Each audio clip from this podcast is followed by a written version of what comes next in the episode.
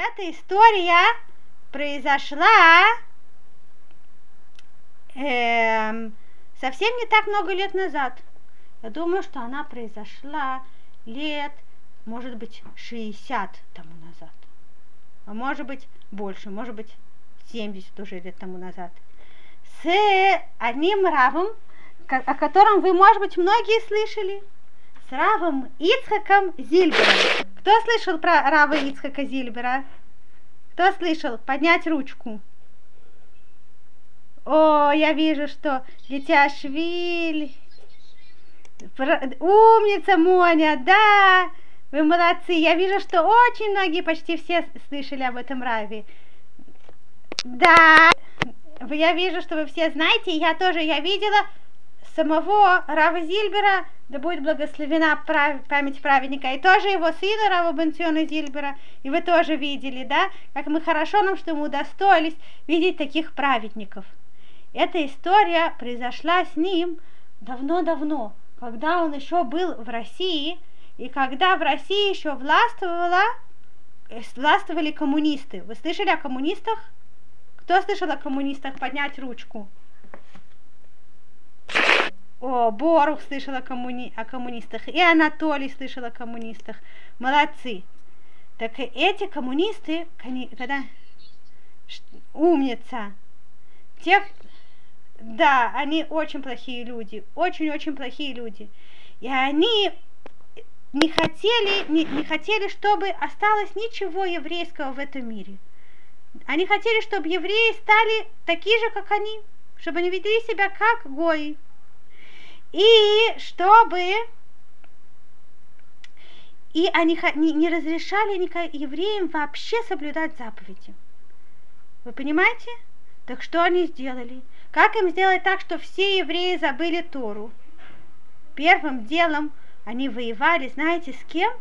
Они при, при, э, воевали с тем, кто преподает Тору детям.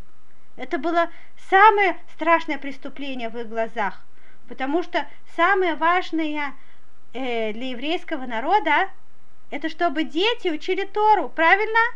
Поэтому мы сделали наш хедер онлайн, чтобы все-все дети могли учить Тору. Потому что если дети будут учить Тору, то еврейский народ будет продолжаться, потому что дети вырастут, и они станут большими, они станут папами и мамами, они будут праведные, они будут тоже учить своих детей Торе. Правильно? Да? Да коммунисты знали. Те, кто преподавал детям Тору, они просто их ловили и бросали их в тюрьму или убивали, или слали их в лагеря в Сибири. Знаете, что такое лагеря в Сибири? Это были так...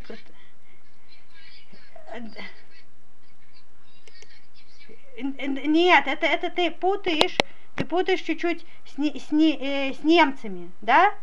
А в Сибири тоже очень-очень много людей убива, э, умирало и от голода, и от болезней. Но там, э, там было такое, как, как лагерь, в котором были много таких э, блоков и таких домов, но очень-очень простых, в которых было очень холодно.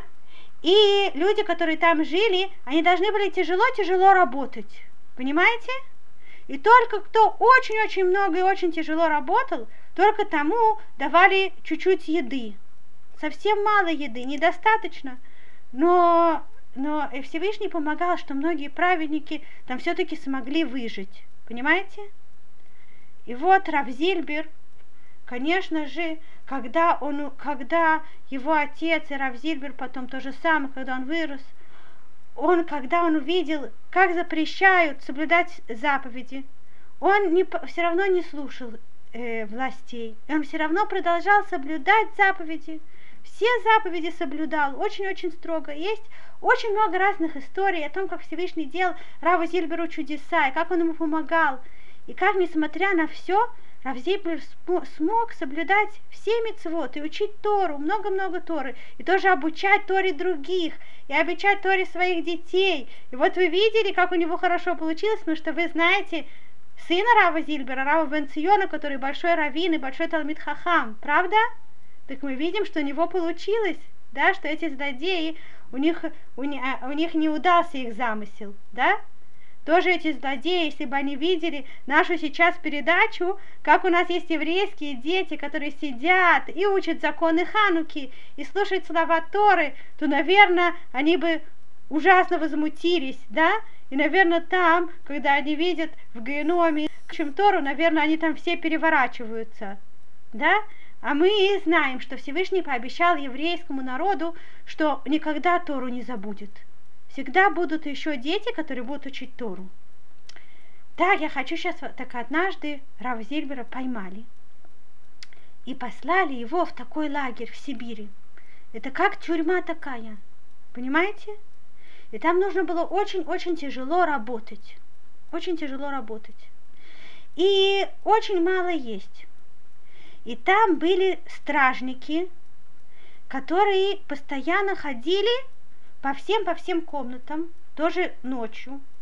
И каждые 15 минут в каждую комнату и в каждый блок заходил офицер, и этот офицер проверял, все ли ведут себя хорошо, и никто случайно не делает ли какую-то заповедь Всевышнего, и не говорит на какие-то темы о Торе, не дай Бог. Потому что если вдруг поймают кого-то, кто говорит о Торе или кто делает какую-то заповедь, то тогда ему будет очень-очень плохо. Его ужасно накажут, а может быть даже убьют. И вот, значит, э, Рав Зильбер там был, он тяжело работал. И вот, значит, приближались, должен был наступить праздник Ханука. И Рав Зильбер все время думал, как же я буду праздновать праздник Ханука э, без ханукальных свечей? А ханукальные свечи, понятно, понятно, что э, невозможно, нельзя было зажигать. Это был запрет. Вы понимаете, что если бы его бы поймали, что он зажигает там ханукальные свечи в этом лагере, то его бы страшно наказали. И э, Равзильбер начал думать, что же ему делать? Но он подумал, я попытаюсь сделать то, что я могу, и буду молиться Всевышнему, чтобы он мне помог. И он подумал, первым делом нужно достать свечку или масло, правильно? Как он может зажигать свечи, если у него свечей нет? Что он, он начал думать, у кому, кого он может попросить, кого он может, кому он может обратиться – думал, думал, думал и подумал, что а есть один человек здесь, который на самом, он один из, из э, командиров, один из самых важных здесь, но он на самом деле тоже еврей. Но он такой еврей, который уже давно-давно забыл, что такое быть евреем. Он не, не сам не соблюдал никакие заповеди. Но, может быть, если я к нему подойду и его красиво попрошу, может быть, он согласится мне помочь достать свечку.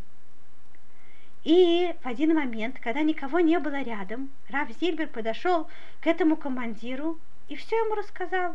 Рассказал ему о том, что приближается праздник Ханука, и о том, что это очень большая мецва зажигать свечу, и что эта свеча напоминает нам о тех чудесах, которые Всевышний делал нашим праотцам давным-давно, когда они воевали с греками. И этот человек, он, у него все-таки было еврейское сердце. И когда он это услышал, и он увидел, как это важно Раву Зильберу, он знал, какой он праведный, потому что тоже там, когда он был в лагере, он никогда никого не обижал. Он старался всем помогать, его все уважали. И он ему сказал, хорошо, несмотря на то, что это очень опасно, я тебе достану свечку. И на самом деле он выдержал свое слово, и он принес Раву Зильберу такую большую-большую-большую одну свечу. Что делать с одной свечой? Ведь нужно зажигать свечки восемь дней.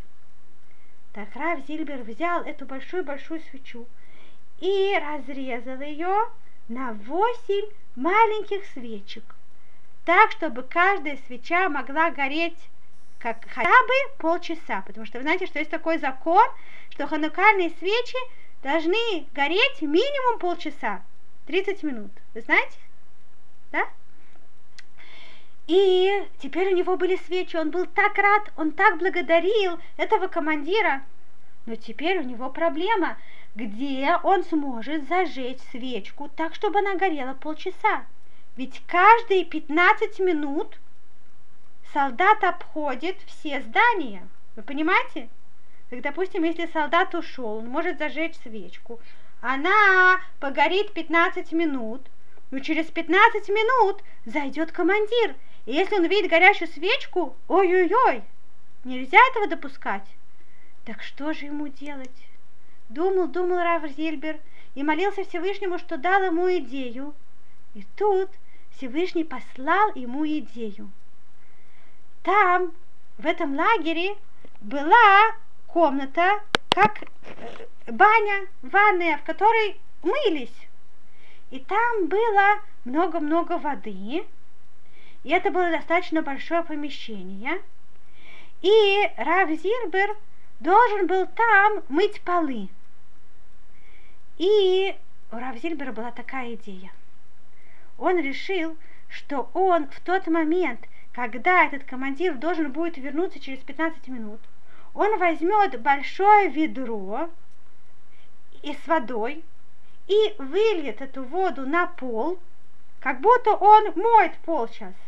И тогда, когда откроется дверь и войдет командир, он скажет, ой, я сейчас мою здесь пол, э, сейчас здесь мокро, невозможно сюда зайти, приходите через 15 минут, в следующий раз.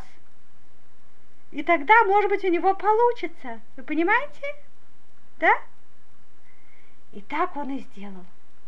Он собрал в это помещение всех 15, где-то около 15 или 20 евреев, которые были тоже там вместе с ним в лагере.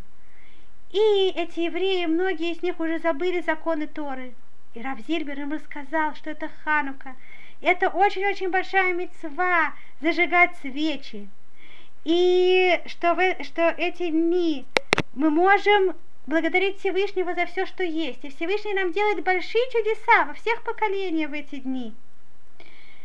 И он сказал благословение и зажег свечку. И все евреи ему отвечали «Аминь». И все были так рады, что, несмотря на то, что они находятся в таком тяжелом месте, они удостоились выполнить заповедь. И эта заповедь будет с ними до, на вечность. Это их мецва. Ее у них никто не сможет отнять. Да? эти неевреи, они могут отнять у них их дом, они могут отнять у них их имущество, они могут даже у них жизнь отнять. Но эту мецву у них никто не сможет отнять. Она будет их на вечность. Они были очень-очень рады. И тут вдруг кто-то постучал, и они услышали шаги этого солдата. Рави Зильбер тут же взял ведро с водой и много-много воды налил рядом с входом. Потом он взял швабру и прямо шваброй эту воду, как будто он моет полы, прямо в сторону выхода. Солдат открыл дверь, и на его сапоги прямо выплеснулась вода. И Равзильбер ему говорит, ой, я извиняюсь, извиняюсь, э, я здесь сейчас как раз мой пол, здесь очень мокро, не стоит сюда заходить. И это сработало. Всевышний услышал молитву Рава Зильбера, и солдат, такой недовольный, что у него промокли сапоги, сказал, да, хорошо, хорошо, ладно, продолжайте мыть, э, я приду скоро, в следующий раз. И ушел. И Рав Зильбер продолжал рассказывать еще 15 минут всем собравшимся евреям о всех чудесах Хануки, они благодарили Всевышнего. Потом все ушли, Рав Зильбер быстро домыл пол, потушил через полчаса потушил хунукальную свечу, и в следующий раз, когда пришел солдат, он увидел чистое помещение, никого нет, и нету даже памяти о том, что здесь была какая-то свеча. И так Равзильбер смог даже в лагере отпраздновать праздник Ханука так, как нужно.